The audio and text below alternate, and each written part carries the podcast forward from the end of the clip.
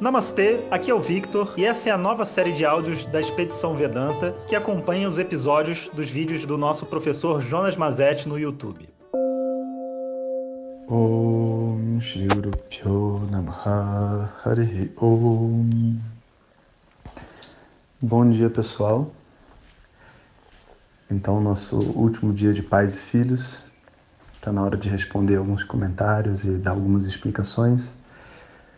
Olha, eu li todos os comentários, apesar de serem muitos, e estou muito satisfeito né, com o resultado geral, principalmente com o entendimento que as pessoas fizeram sobre poesia. Realmente vocês conseguiram captar com é, uma certa profundidade, né? Não foi só uma coisa superficial. Rolou uma certa profundidade na captação.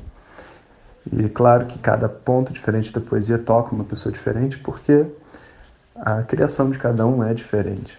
Então, vamos à resposta do enigma, né? que são quais são as coisas que estão implícitas ali dentro daquele vídeo, qual que é a cereja do bolo. Bom, então, é, a primeira, eu acho que tem uma parte que é muito óbvia, né? que são todas as frases é, que a gente diz diretamente o que, que o filho precisa, o que, que o pai precisa, está implícito, né? O que o filho precisa está implícito o comportamento oposto, né? Que é o que a gente sofre e onde a gente vive em sofrimento dentro da nossa mente, né?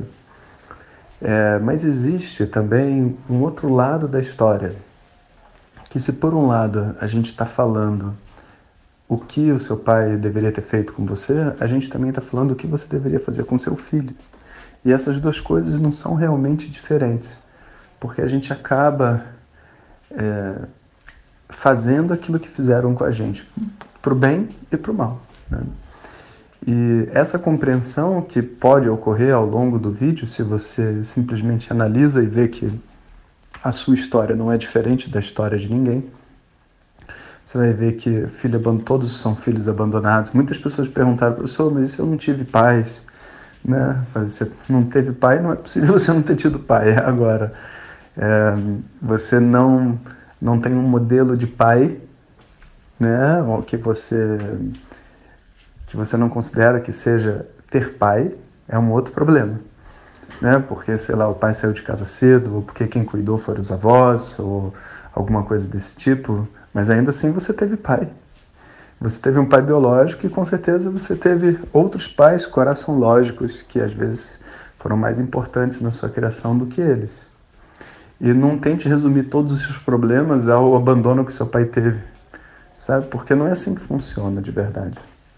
Numa mesma família onde pais abandonam os filhos, um filho cresce problemático, cheio de situações e dificuldades na vida, e outro filho não, na mesma, mesma família. Né? Então não é de verdade a, o que os pais fizeram provocam, vamos dizer assim, diretamente todas as dificuldades nessa vida mas é a leitura que a gente faz a respeito do que os pais fizeram. Inclusive, tem várias pessoas que tiveram uma família muito estruturada e que, mesmo assim, sofrem devido à sua criação. Então, quando a gente começa a olhar nessa perspectiva, a gente começa a entender que não importa nem da onde vem, diz a tradição védica que tem coisas que vêm até de outra vida, né? Que são coisas mais profundas e que determinam de verdade quais os traumas que a gente recebe a partir da nossa estrutura familiar. E de verdade, realmente, a partir do momento que a gente recebe esses traumas, né, o que acontece é que a gente carrega eles dentro da gente e naturalmente a gente vai passar isso à frente. A menos que a gente tome consciência deles, faça o nosso dever de casa, o nosso processo terapêutico e tente resolvê-los. O tanto que a gente conseguir resolver, o tanto a gente não perpetua para os nossos filhos. Mas se você para para ver né, como que a gente cria os nossos próprios filhos, a gente vê que a gente repete muitos dos mesmos erros. E a gente não tem o desejo de repetir, a gente tem o desejo de amar, a gente tem o desejo de verdade de estar com nossos filhos o tempo inteiro. Então, nesse processo, a gente descobre também uma possibilidade de redenção para os nossos próprios pais, porque se eu, não desejando o mal dos meus filhos, Sou capaz de repetir o que foi feito comigo? Então, é possível que os meus pais também tenham me amado, apesar de toda a ignorância, todo o comportamento repetitivo que eles possam ter tido comigo também. Porque de verdade não existe um momento quando a gente está lidando com os nossos filhos que realmente a gente não quer o bem deles. Mas a gente tem certos limites como pessoas. E esses limites acabam jogando a gente a fazer coisas que depois a gente se arrepende. E isso é válido para todos os seres humanos. Então, na verdade, a compreensão de que os pais não são perfeitos e que isso é ser um ser humano, isso é ser um pai humano, provoca uma redenção. E ao mesmo tempo, né, ao você descobrir isso, você descobre que existe de outros lados para a mesma moeda. Por mais que às vezes seja uma coisa extremamente difícil, de abandonos, abusos e etc e tal, muitas vezes isso cria uma pessoa forte, sensível e que tem múltiplas capacidades, né? Que óbvio que não é desejável para ninguém, mas muitas vezes define aquilo que a gente é. Não a história, mas os nossos dons e aquilo que a gente recebe através, vamos dizer assim, dessas aparentes maldições ou peças que a vida nos prega. Então, a gente de repente descobre, né, dentro da nossa própria história, que nós somos iguais aos nossos pais. E se a gente não tomar consciência, a gente comete os mesmos erros, o que significa que é possível compreender esse amor além desses comportamentos naturais de abandono, desamor e desafeto. Eu posso compreender um amor que vai além porque eu amo os meus filhos também e cometo erros. E ao mesmo tempo eu consigo entender um valor para minha história, que independente de, de eu querer ou não que tenha sido dessa forma, foi a forma que foi. E ela tem obviamente coisas que me definem, que me valorizam e que fazem com que eu possa contribuir para a sociedade de uma maneira especial. Então eu crio dentro de mim mesmo esse espírito de gratidão e de redenção, onde não há mais nada a se perdoar. Esse é o processo terapêutico, vamos dizer assim, total que uma pessoa deve chegar. Você vê como a poesia é profunda, né? Porque leva a gente de conceitos muito básicos de abandono e tudo mais, até o momento onde você tem a total redenção e naquele momento ele vai dizer desculpa e obrigado ao mesmo tempo, né?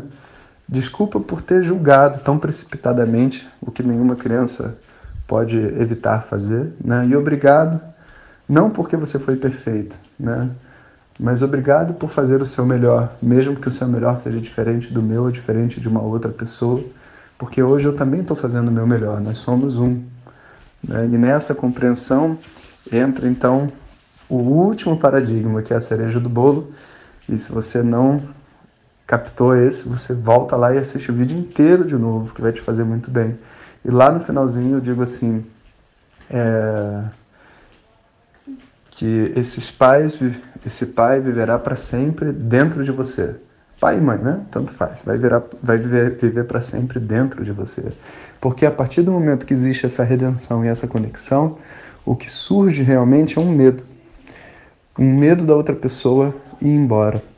E de verdade, assim, é, esse medo sempre existe, né? o medo da morte.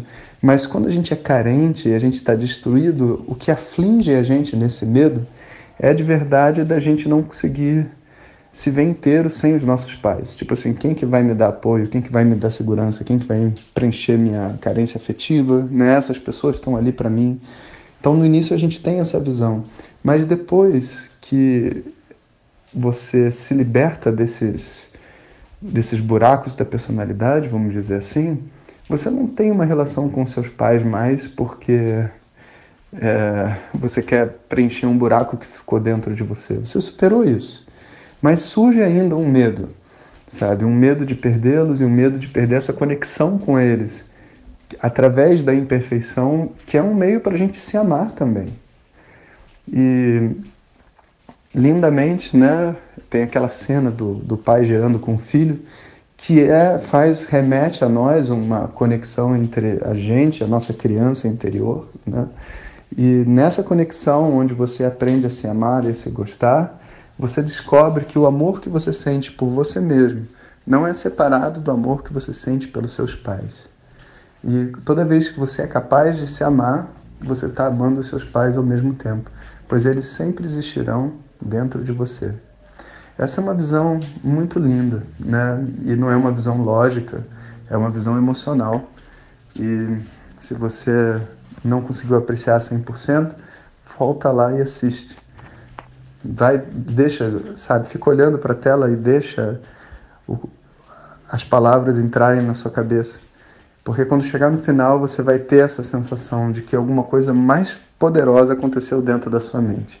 E o que acontece é que ali, né, que já é um, um prelúdio de uma meditação, é uma compreensão de que a sua conexão com a sua criança interior e a conexão com seus pais é a mesma coisa.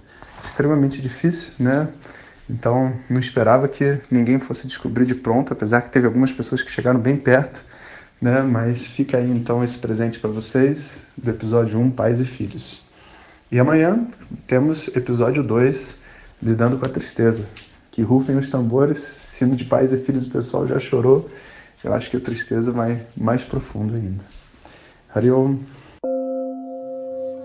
Muito obrigado por ter escutado. Assista os vídeos da expedição no canal do YouTube Jonas Mazetti, coloque seus comentários e compartilhe com os amigos. Muito obrigado. Om Tat Sat.